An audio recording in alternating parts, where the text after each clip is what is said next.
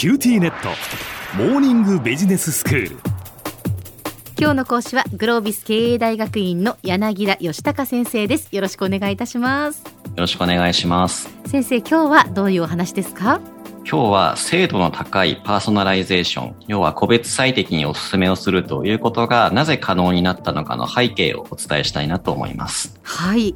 前回のお話の中でパーソナライゼーションに触れましたけれども、うん、あの、今回は Amazon であるとかそういった通販サイト、あるいは SNS をはじめとして様々なサービスだったり製品でパーソナライゼーションが進んできているという話に加えてですね、例えば SNS で言うと、まあ、インスタにしろ、ツイッターにしろ、Facebook にしろ、我々一人一人に最適化されたコンテンツが表示されていると思うんですが、うん、あの、実際にユーザーとして SNS を使っている我々サイドって、あまり意識をすることなく、当たり前のものとして一人一人にコンテンツが別々にこう出し分けられているというサービスを享受していると思います。うんただ、これって改めて考えてみると、すごい仕組みだなと思いませんかと。すごい仕組みだと思いますよ。やっぱり、なんでしょうね、はい、私、ペーパークラフトみたいなのが好きなんですよ、実は。はい、はい、あ、そうなんですか。な紙を使ってこう物を作るみたいなのが好きなんですけど、はい、そしたらやっぱそういうね動画を見たりするじゃないですか。はい、でもそんな動画ばっかり上がってきますもんね。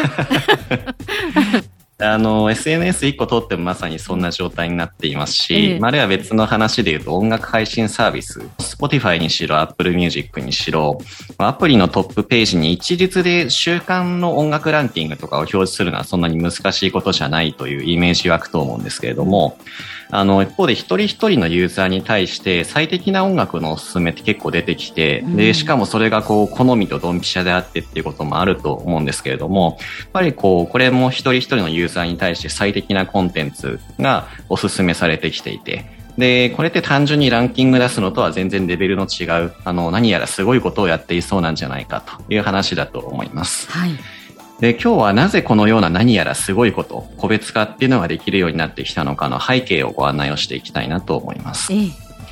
え、まず、パーソナライゼーションに近い概念として、ワントゥーワンマーケティングという言葉があります。うんで少なくともマーケティングに少しでも関わったことのある方は聞いたことのある言葉なんじゃないかなと思いますけれども、うん、まあ、要は一人一人に最適なマーケティング活動をしませんかというのがワントゥーワンマーケティングの考え方ですね。はいこれって、要はこの商品に興味を持っているお客様には、このタイミングで、例えばこう LINE でこんなご案内をしてあげるといいんじゃないかとか、あるいはあの別の商材に関して興味を持っているお客様には、この方は普段結構メールを見るので、まあ、メールでこういうご案内を送るといいんじゃないかとか、まあ、そんなことをやってあげようというのがワントゥーワンマーケティングの考え方ですね。うんでは、なぜ今、このタイミングになって SNS であったりとか、音楽配信サイトのような話も含めてパーソナライゼーションがいろんな領域で進んできているのかということ。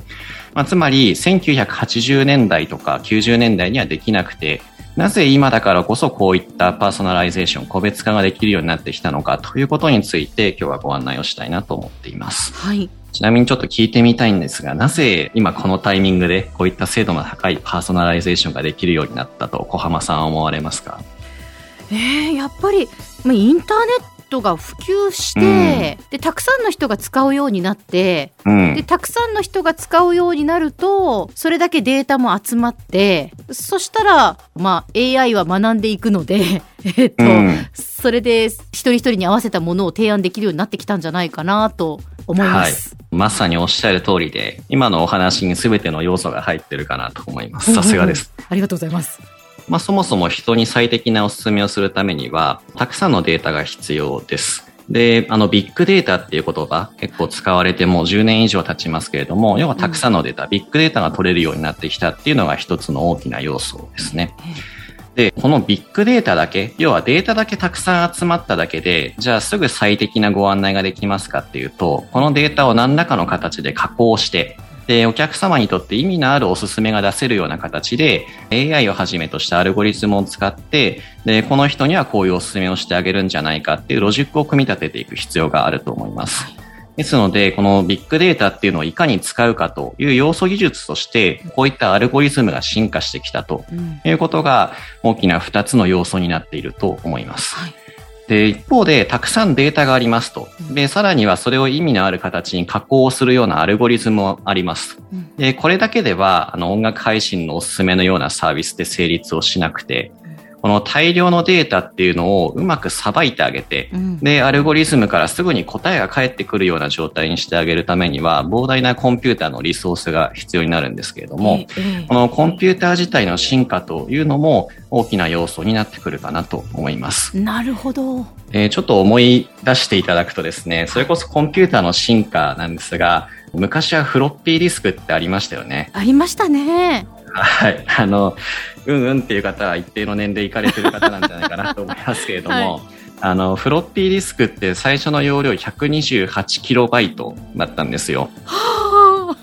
で、今のパソコン、ノートパソコンってこう1テラバイトとか2テラバイトとか、うん、そういった容量普通にあると思うんですけれども、えー、で、これキロバイトとテラバイトってどのぐらい違うのかっていうと、あの、10億倍容量が違うわけですね。はい。あの、あくまで今は容量っていう一つの例ですけれども、うん、あの、企業が使うようなサーバーとかコンピューターっていうのも同じぐらい、あの、大きく進化してきたっていうコンピューターの、まあ、インフラの部分の進化というのも大きく発生な要素になってくるんじゃないかなと思います。そうですね。で、戻ると、まあ、ビッグデータ、たくさんデータを集めることができて、で、さらにはそれを意味のある形に加工してあげるアルゴリズムっていうのも必要で、で、さらにはちゃんと意味のある速度で、この人にはこれをお勧めした方がいいよってすぐ返してあげるようなインフラの演算の処理のスピードも含めて大事になってきて、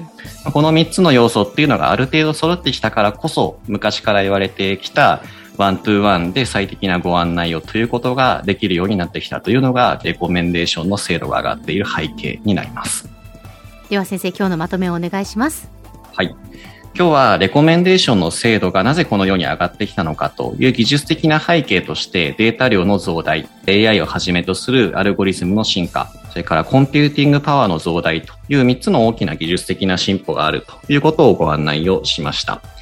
今後は一人一人のお客様に対していかに最適な提案だったりご案内ができないかと、でそれが価値を生まないかといった発想でビジネス上のソリューションを考えて提供していくということがビジネスの優勝劣敗を決める重要な要素になるかもしれません。ぜひこの個別化できないかというところを皆さんのビジネスのヒントにしていただければと思います。今日の講師はグロービス経営大学院の柳田義孝先生でした。どうもありがとうございました。ありがとうございました。